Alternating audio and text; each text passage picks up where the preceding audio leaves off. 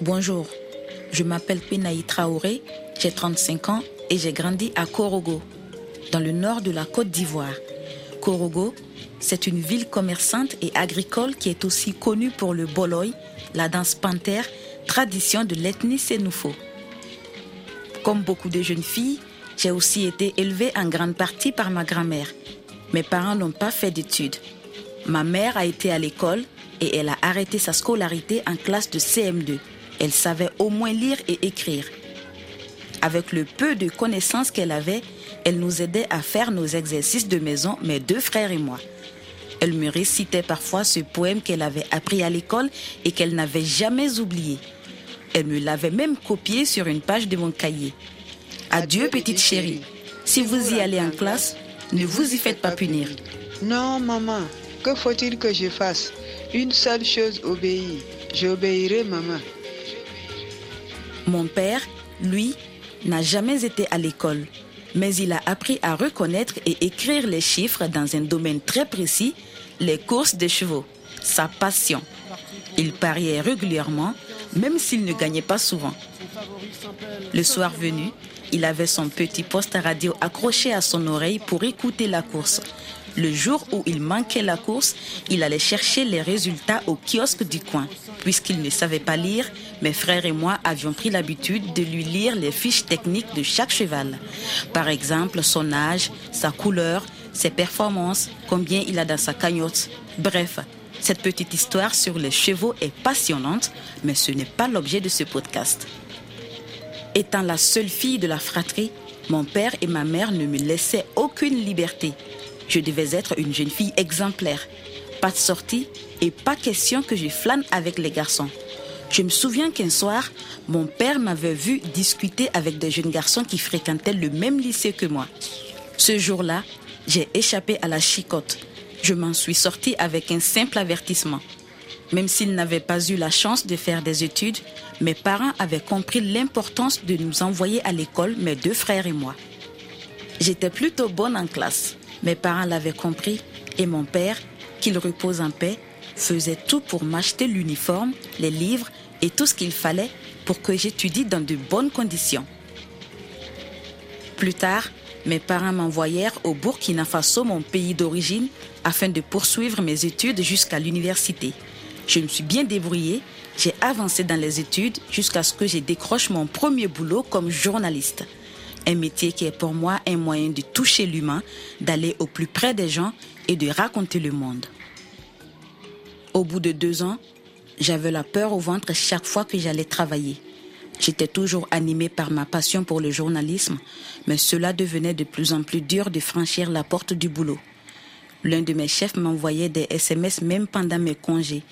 Il m'appelait régulièrement dans son bureau sous prétexte de corriger mes articles. Il me touchait certaines parties du corps. Ses gestes déplacés m'angoissaient et j'avais la hantise de me retrouver seule avec lui dans une pièce. J'ai démissionné. Chaque fois, les questions qu'on pose assez régulièrement aux, victimes de viol, c'est t'étais habillée comment? T'étais habillée comment en Wolof Ça veut dire lan c'est sans doute la question qu'il ne faut pas poser. Parce que vous faites tout pour que nous vous violons. Et quand nous vous violons, nous allons en prison et vous qui avez tout fait pour qu'on vous viole, vous continuez à être libre. Là, il faut que ça. Ah, ils font ça, les femmes Bon, elle avait des maux de ventre. Moi, je croyais que c'était des vertiges. Alors, euh, le gynécologue a dit que bon, la fille a été violée. Alors, je lui ai demandé qui t'a fait ça? Il m'a dit que c'est tonton Tafa qui l'a fait ça. Le pauvre qui va tomber dans le panneau, il prendra 10 ans. Celle qui a tout fait pour être violée et qui a violé toutes les normes morales, sociales, religieuses, elle continue à errer. Pas les pattes.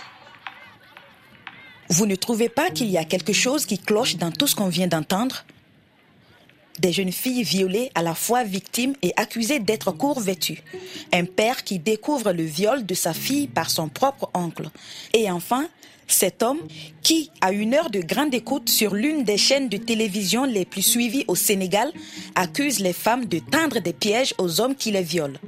Si aucun des invités sur le plateau, ni même le présentateur de l'émission n'a recadré les errements de son chroniqueur, les réseaux sociaux s'en sont chargés. Il s'en est suivi un déferlement d'indignation sur la toile sénégalaise. Nous sommes responsables de nos actes. Comment peut-on violer une femme et ensuite dire que c'est de sa faute? Je connais une femme dont la fillette de 3 ans a été violée. Je propose d'aller lui expliquer que sa fille a été violée parce qu'elle portait une tenue indécente. Cette révolte en ligne a contraint le Conseil national de régulation de l'audiovisuel au Sénégal à condamner la chaîne de télévision pour manquement grave. Pour moi, cette affaire montre que quelque chose est en train de changer dans la société sénégalaise. Et d'ailleurs, depuis décembre dernier, la loi criminalise enfin le viol et la pédophilie au Sénégal.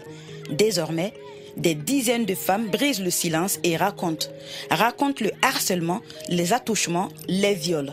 C'est cette libération de la parole et cette dénonciation des faits de violence sexuelle dont j'ai envie de vous parler tout au long de ce podcast. Bas parce qu'il ne faut pas rester passive face à ces actes. Que l'homme qui est incapable de contrôler ses pulsions, l'homme qui s'impose à la femme n'est finalement pas si différent d'un animal et que j'ai envie de donner de la force et du courage à toutes les victimes de violences sexuelles d'affronter leurs agresseurs en les balayant d'un balai patte.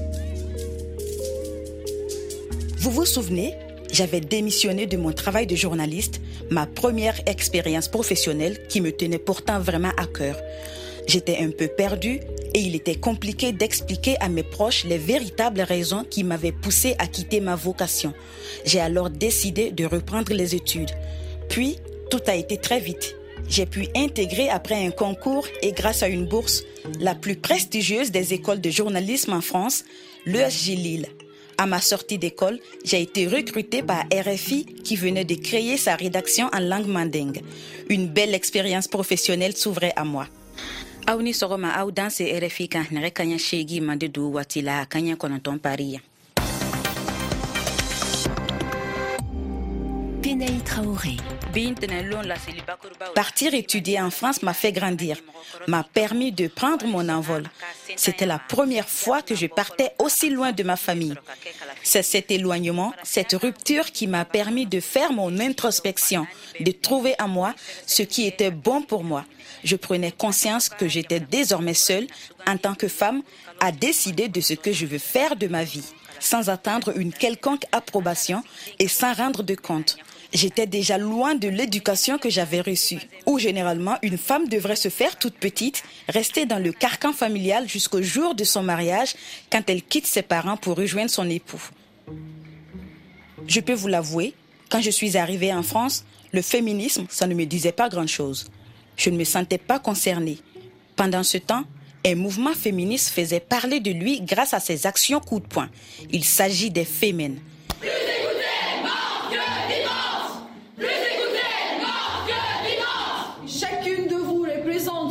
Une femme victime de, de féminicide en France. Notre but aujourd'hui est de sortir, de faire face à la société, de, de faire euh, chaque victime de féminicide visible pour protéger celles qui sont encore vivantes. Des filles, cheveux au vent et seins nus faisaient irruption dans de grandes rencontres internationales, dans des manifestations ou dans des bâtiments religieux en criant des slogans féministes ou politiques. Ce groupe féministe, créé en Ukraine en 2008, s'est fait connaître pour ses coups d'éclat comme par exemple quand elle pénètre seins nus dans la cathédrale Notre-Dame de Paris en février 2013. Elle milite pour l'égalité homme-femme et l'injustice sociale. Les femmes étaient dans tous les médias. Elle créait l'événement à chaque nouvelle action. C'est avec les femmes que j'ai véritablement pris conscience de ce qu'était le féminisme. Mais celle qui m'a réellement ouvert les yeux sur l'éducation que j'avais reçue en tant que fille et comment cette éducation avait façonné ma vie d'adulte en tant que femme, c'est Chimamanda Ngozi Adichie. Il y a quelques années, j'ai écrit une nouvelle à propos, entre autres, d'un homme qui bat sa femme, et dont l'histoire ne finit pas vraiment bien. Quand je faisais la promotion de ce livre au Nigeria, un journaliste, un homme bien élevé, m'a dit qu'il voulait me donner un conseil. Il m'a dit que les gens disaient que ma nouvelle était féministe. Et les conseils qu'il m'a donnés, était que je ne devrais jamais me définir comme une féministe parce que les féministes sont des femmes malheureuses, parce qu'elles n'arrivent pas à trouver un mari. Donc j'ai décidé de me qualifier de féministe joyeuse. Puis une universitaire nigériane m'a dit que le féminisme n'était pas africain et que je me définissais comme une féministe parce que j'avais été corrompue par les livres occidentaux. Mais peu importe, puisque le féminisme n'était pas africain, j'ai décidé de me qualifier de féministe joyeuse et africaine. À un moment, j'étais aussi une féministe joyeuse et africaine qui ne déteste pas les hommes et qui aime le rouge à lèvres et qui porte des talons hauts pour elle-même et pas pour les hommes. Bien sûr, tout cela est très ironique, mais on chargeait tellement les féministes. Vous détestez les hommes, vous détestez les soutiens-gorge, vous détestez la culture africaine, ce genre de choses. Mais voici une histoire de mon enfance. Quand j'étais à l'école primaire, ma professeure nous a dit qu'elle nous ferait passer un test et que quiconque aurait le meilleur score deviendrait le délégué de classe. Et délégué de classe, c'était un truc important. Si vous étiez délégué, vous pouviez transmettre le nom de ceux qui faisaient du bruit en cours, ce qui était déjà un sacré pouvoir. Mais c'était un avenir séduisant pour la jeune fille de 9 ans que j'étais. Je voulais vraiment être la déléguée de classe et j'ai eu la meilleure note au test. Puis à ma surprise, la professeure a dit que le délégué devait être un garçon. Elle avait oublié de clarifier cela dès le début, puisqu'elle partait du principe que c'était évident. Cette Nigériane, Shimamanda Ngozi Adichie, a livré un discours simple poignant et empreint d'humour pour expliquer le féminisme, les inégalités entre les genres et comment ces inégalités sont devenues la norme partout dans le monde. Pour ma part, j'ai grandi en intégrant qu'au moment où le petit garçon est conditionné à montrer sa virilité, sa force, la petite fille se doit de faire la cuisine, les tâches ménagères, d'être mariée jeune et enfin de faire des enfants. Je crois même que je pensais que la domination masculine était inscrite dans l'ordre des choses et que nous, les femmes, nous étions faites pour être soumises et accepter fatalement notre sort. Grâce à Shimamanda Ngozi Adichie, je remettais en question au fond de moi cette éducation que j'avais reçue. Je me suis alors réveillée de ma longue apathie.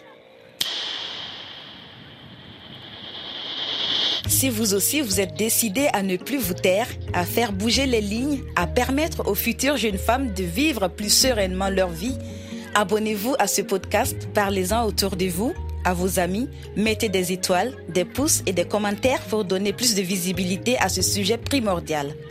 Dans le prochain épisode, on criera toutes Dafadoy, ça suffit en Wolof, ou encore Doina, stop. Et on parlera justement de comment la société sénégalaise s'est insurgée en ligne et dans la rue pour dire Balépat. Je suis Penaï Traoré, merci de m'avoir écouté. Kambe, à la prochaine.